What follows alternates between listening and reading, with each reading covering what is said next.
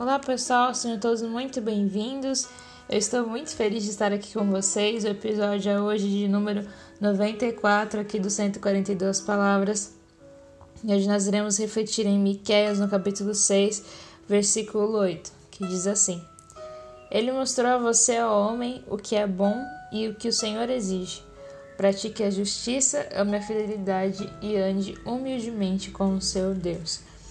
É, a gente vê aqui são, são três coisas né, que a gente precisa fazer, estar em prática constante, que é a justiça, que hoje a gente nós estamos num mundo que muitas vezes se fala muito de justiça, mas ela tem se praticado pouco.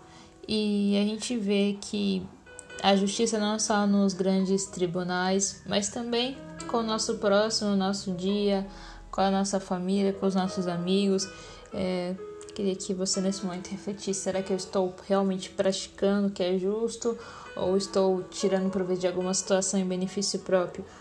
A segunda parte é ame a fidelidade, né? A fidelidade é o respeito, a consideração que você tem por alguém, lealdade, sabe?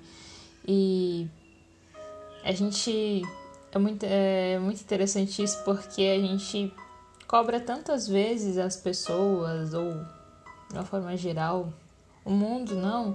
A gente precisa ser leal e tudo mais, só que às vezes a gente não é leal, a gente não é fiel nas pequenas coisas e andar humildemente com o seu Deus. Andar em humildade é, é você realmente saber que Jesus é o superior, que Ele está no controle de tudo e obedecer aquilo que Ele tem dito para você através da sua palavra, através de você que já vai na igreja, através do seu pastor, através do seu líder, enfim.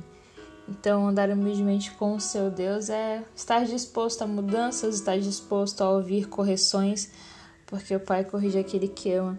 Então, para finalizar essa reflexão, eu queria que você pensasse: será que eu tenho sido uma pessoa justa? Será que eu tenho sido leal e fiel às minhas amizades, aquilo que eu tenho para fazer?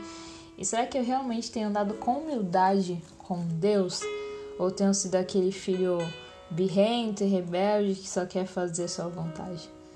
Tá bom que você possa refletir sobre isso e que o Senhor fale muito com você.